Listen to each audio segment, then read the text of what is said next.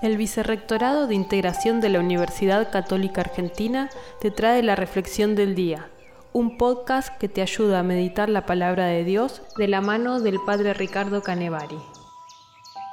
Miércoles 2 de junio.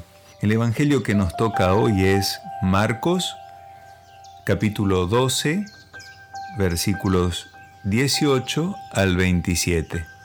Todos tenemos la experiencia de habernos cruzado con gente complicada. Jesús también tuvo esa experiencia.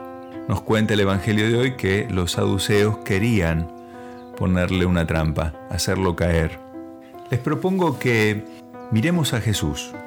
No nos quedemos en los siete hermanos, menos en los saduceos y menos aún en la mujer viuda.